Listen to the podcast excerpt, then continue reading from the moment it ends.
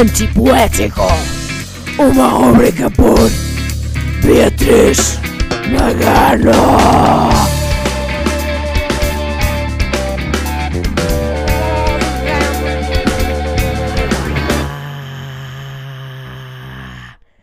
Café.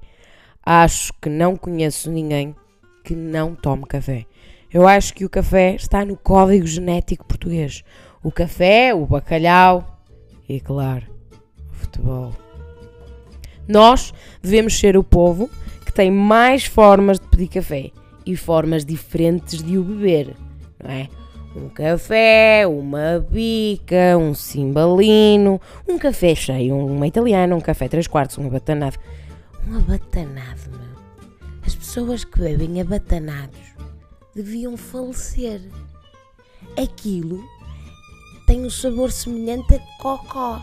Aquilo nem é café, nem é nada. Mas enfim, um pingo, uma meia de leite, um galão, um café com cheirinho, um pingo clarinho, um pingo escurinho e uma coisa que não é bem café, que é um descafeinado.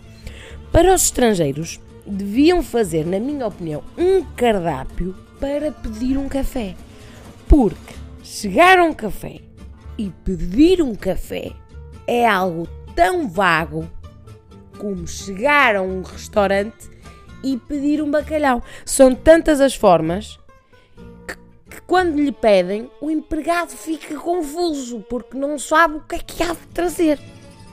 O café está tão assente na nossa vida que quando marcamos um encontro, não dizemos vamos combinar um encontro, mas sim vamos tomar um café. O que na realidade, se a expressão fosse levada à letra, seria estúpido, porque o tempo real de beber um café até ele ficar com um sabor semelhante ao do abatanado seriam cerca de 3 minutos. E aí o encontro tornaria-se ridículo, uma vez que a expressão vamos tomar um café quer dizer vamos matar saudades e pôr a conversa em dia. Mas vamos supor que levaríamos essa expressão à letra, não é? Íamos para o café. Olá, então, está tudo bem? Dois beijinhos. Olha, desculpe, são dois cafés. Tempo de espera. Viriam os cafés. O empregado pousaria os cafés. Abriam um pacote. O teu amigo, de forma estúpida, dizia: Não abra assim o pacote que o senhor matou-se. Ao qual eu responderia o seguinte: O senhor já se matou, não está aqui para ver, por isso eu abro o pacote como eu quiser. Mexeriam aquele melaço, beberiam o melaço e acabaria o encontro. Não é? Seria engraçado se de facto esta expressão fosse levada à letra. E depois, olha, até outro café. Gostei de te ver, amigo. No fundo, no fundo, o café é a cocaína dos pobres. Dizem os demais que 17 expressos são equivalentes à sensação da cocaína no corpo. E todos nós temos um amigo viciado em cocaína, em café. Queria dizer em café, em café. Era isso que eu queria dizer, ok? Imaginem se nós pegássemos em todas as maneiras diferentes de dizer café e traduzíssemos para inglês para fazer um cardápio para o estrangeiro. Eu fiz isso. E deu qualquer coisa como café normal, a normal coffee, um pingo, um drop. Olha, se chegares um café, olha, desculpe, quero um drop. Um galão, gallon, café com cheirinho, smelling coffee.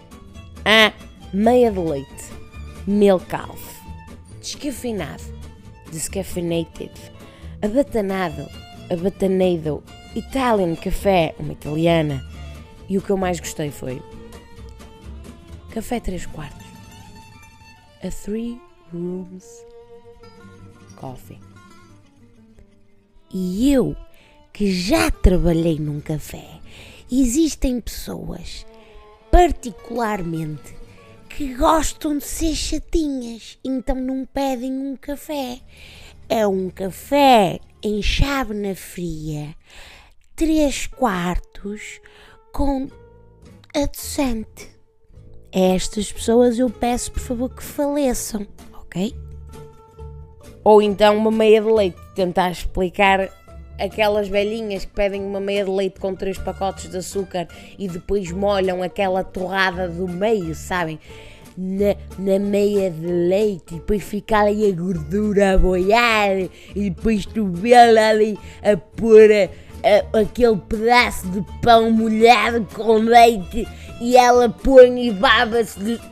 Bem, se calhar estou a ser um pouco descritiva demais, mas vou-vos deixar com esta imagem, ok?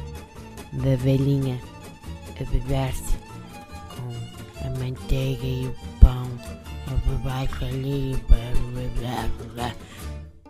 Vá pessoal, até à próxima rúbrica e não se esqueçam, quando chegarem um café, peçam um smelling coffee ou um Three Rooms Coffee.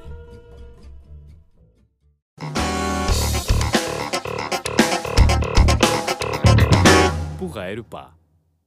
Bacano, como bacano.